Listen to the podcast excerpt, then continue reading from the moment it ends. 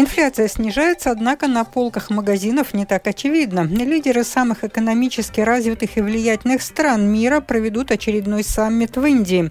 Из резок на мусор для сжигания повезут в Броцены. С приходом осени вновь заговорили о заболеваемости COVID.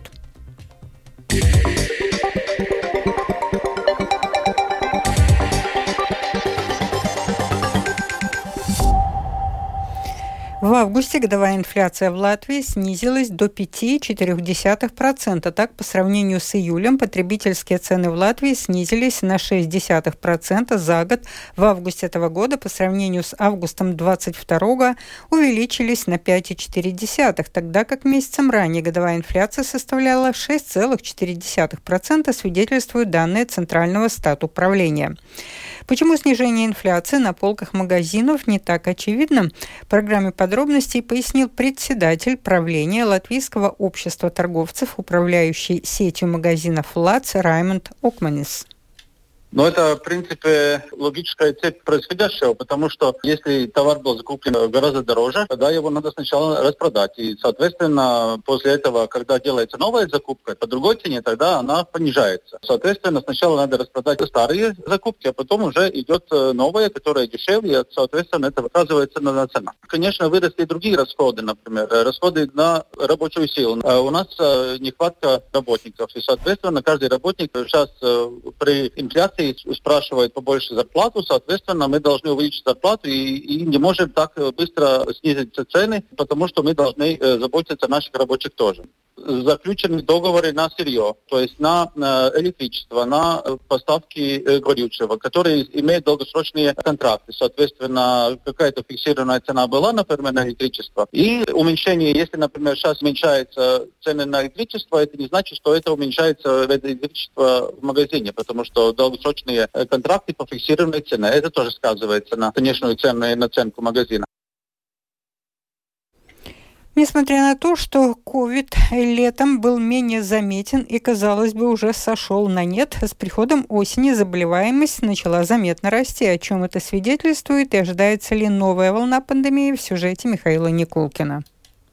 Ковид начал распространяться более активно, так как с началом учебного года школьники собираются в классах, да и взрослые начинают больше времени проводить в закрытых помещениях, а не на улице. То, что люди стали чаще заражаться вирусом, подтверждают и записи в социальных сетях. У кого-то появился первый госпитализированный среди знакомых, у других положительный результат теста получили уже несколько коллег. Хотя массовое тестирование больше не проводится и пациентов тестируют только в больницах, обобщенные данные Центра по контролю и профилактике заболеваний свидетельствуют, что заболеваемость ковидом растет. Об этом рассказал эпидемиолог Центра Юрий Перевозчиков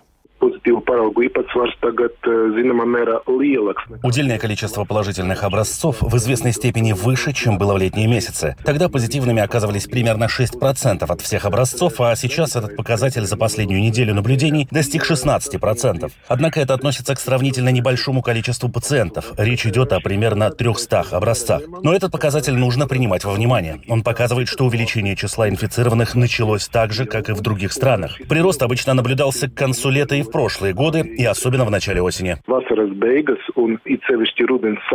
Перевозчиков также упомянул, что увеличивается и число пациентов с ковидом в больницах. Оно небольшое, но заметное. В середине лета в больницах проходили лечение в среднем 14 пациентов в неделю, а на прошлой неделе их количество удвоилось, достигнув 28. Распространяющийся сейчас штамм является подвидом омикрона, вернее, подвидом подвида. Его обозначают как XBB1.5, однако он постоянно мутирует. Приспосабливается к условиям и к тому, что у большинства людей есть иммунитет, поэтому в известной степени он может обходить иммунитет и является очень заразным. Хотя большого количества тяжелых случаев не ожидается, болезнь все еще остается более опасной, чем обычный вирус простуды, напоминает перевозчиков. Он отметил, что и летом от ковида каждую неделю кто-то умирал. Вакцина, эффективная именно против этого подвида вируса, будет доступна позже этой осенью. О массовой вакцинации речи не идет, однако Центр по контролю и профилактике заболеваний призывает сделать прививку тем, кто находится в группе риска. Людям старше 65 лет, пациентам с хроническими заболеваниями, беременным и всем тем, чей иммунитет по каким-либо причинам ослаблен.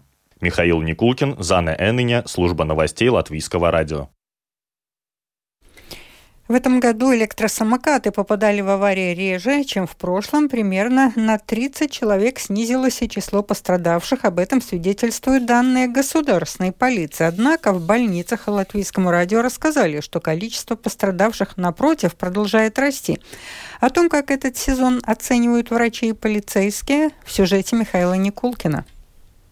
Главврач травматологической и ортопедической больницы Удис Заринч заявляет, что этим летом каждый день количество пострадавших в авариях на электросамокатах составляло примерно 7-10 человек. Из них 4-5 человек нуждались в операциях и лечении в стационаре. Заринч рассказал, что с весны травмы при падении с электросамокатов получили около 400 человек. Это почти на пятую часть больше, чем в том же периоде прошлого года. Часто пострадавшие не признаются в том, что получили травмы именно вследствие езды на электросамокате, так как осознают, что теперь это транспортное средство, а это уже другой уровень ответственности, вероятно, даже расследования. Детали несчастных случаев зачастую пытаются скрыть и несовершеннолетние. В детской больнице этим летом лечение проходили 24 пациента, которые признались, что травма была получена, перемещаясь на электросамокате. Данные за прошлый год больше практически в два раза. Вот что об этом рассказал хирург детской больницы Янис Уп Купенекс. Допускаю мысль, что истинное число, скорее всего, выше. Эти цифры — это видимая часть айсберга. Не просто упали, а упали со скутера или электроскутера. Если им 13 лет, он что-то слышал о том, что ездить на электросамокате можно только с 14 лет. То логично, он выбирает не рассказывать, что он это делал. За 8 месяцев этого года было зарегистрировано 290 дорожно-транспортных происшествий происшествий, в которых участвовали электросамокаты. Это по меньшей мере на 30 случаев меньше, чем в тот же период прошлого года. Пострадавших в этом году также примерно на 30 человек меньше, свидетельствуют данные госполиции. Несмотря на то, что цифры говорят о положительной тенденции, правоохранители считают, что проблема является очень серьезной, рассказывает представитель государственной полиции Артур Смилга. Par pagājušo gadu gandrīz katrs trešais. За прошлый год почти каждое третье происшествие, данные, которые мы получаем от больницы, было связано с употреблением алкоголя. Это проблема. Поэтому мы работаем, обращая большее внимание на водителей электросамокатов. Проводим больше проверок на алкоголь. Напомним, что с 1 сентября управлять электросамокатом можно только при наличии прав. В первые дни полиция зафиксировала 14 нарушителей, у которых прав не было. Большинство из них совершеннолетние. В 10 случаях было вынесено предупреждение, еще в четырех применен денежный штраф. В госполиции указывают, что контролировать процесс должны и предприятия, предоставляющие услуги аренды электросамокатов. В предприятии «Болт» на вопрос латвийского радио ответили уклончиво, заявив, что окончательное решение принимают органы власти, от которых сейчас ожидаются детализированные инструкции о плане действий. Михаил Никулкин, Виктор Сдемидов, служба новостей Латвийского радио.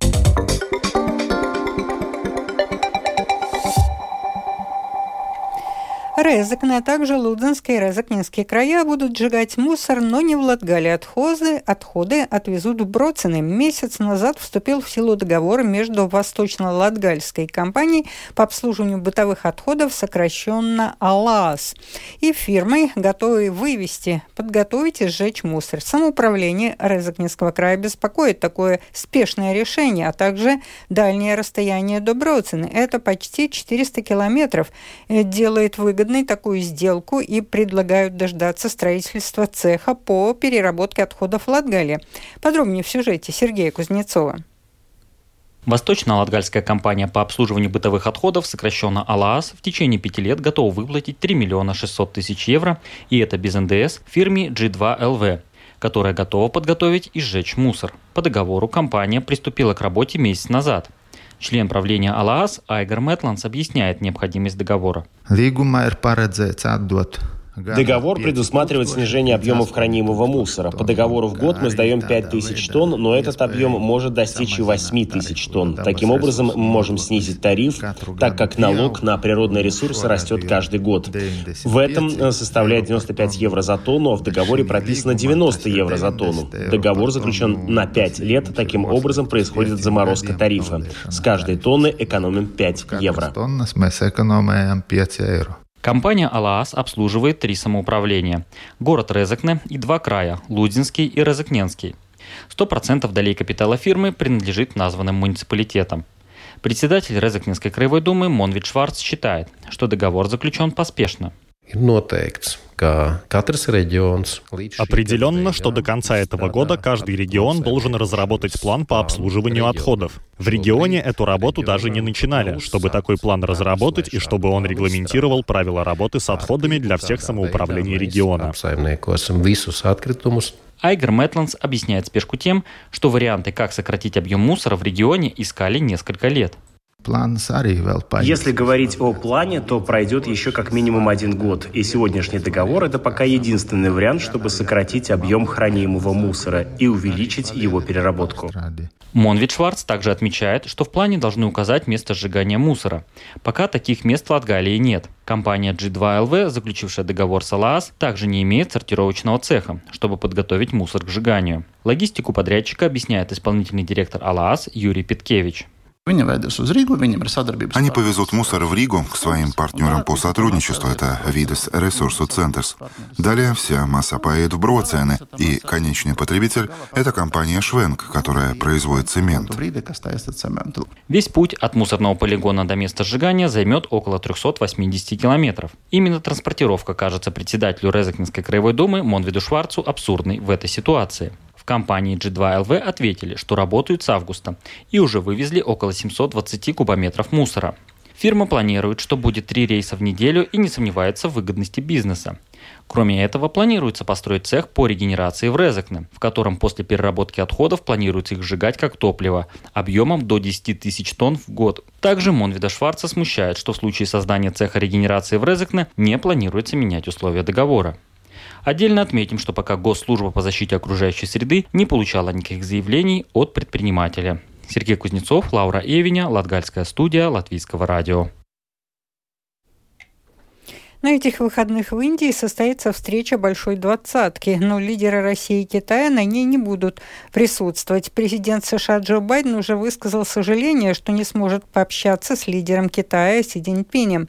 Ну и среди тех, кто приедет в Нью-Дели, есть немало разногласий, как по поводу Украины, так и по поводу борьбы с изменением климата и по другим вопросам. Подробности у нашего корреспондента в Брюсселе Артема Конохова. Решение президента Китая Си Цзиньпиня и лидера России Владимира Путина не посещать встречу Большой Двадцатки в Индии вызвало много вопросов. Путин даже отказался от видеообращения.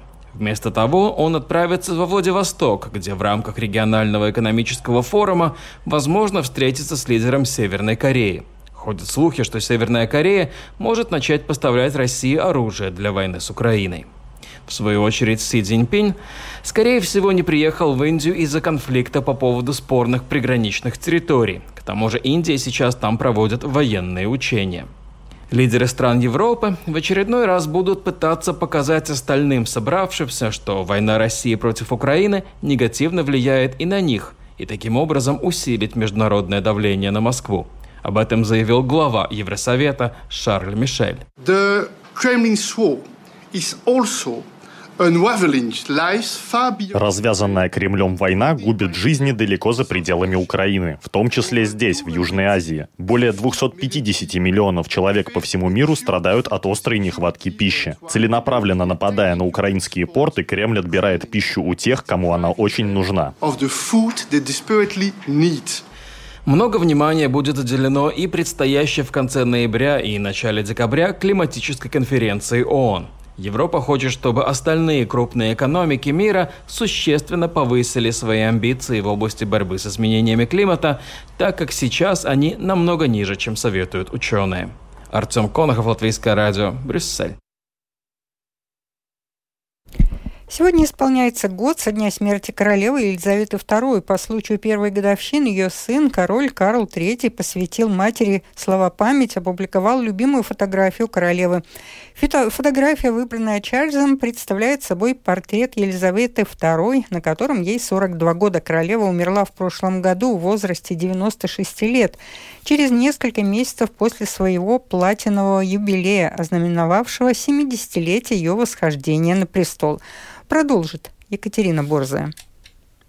В своей короткой речи король Карл III поблагодарил нацию за любовь и поддержку, оказанную ему и королеве Камиле за этот год.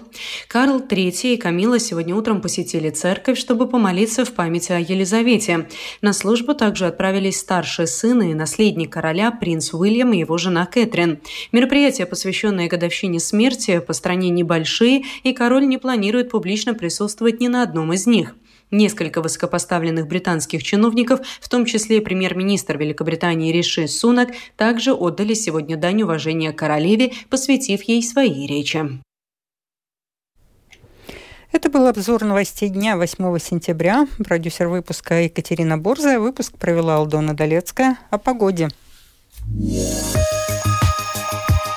В ближайшие сутки в Латвии ночью облачно, днем с прояснениями.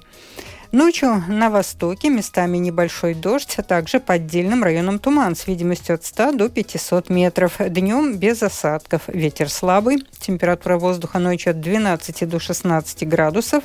Днем от 19 до 22. В столице также изредка с прояснениями, без осадков. Ветер слабый. Ночью 14-16, завтра днем 20-22 градуса тепла. Медицинский тип погоды первый особо благоприятный. Читайте наши новости также в Фейсбуке, на странице Латвийского радио 4 и на портале РусЛСМ.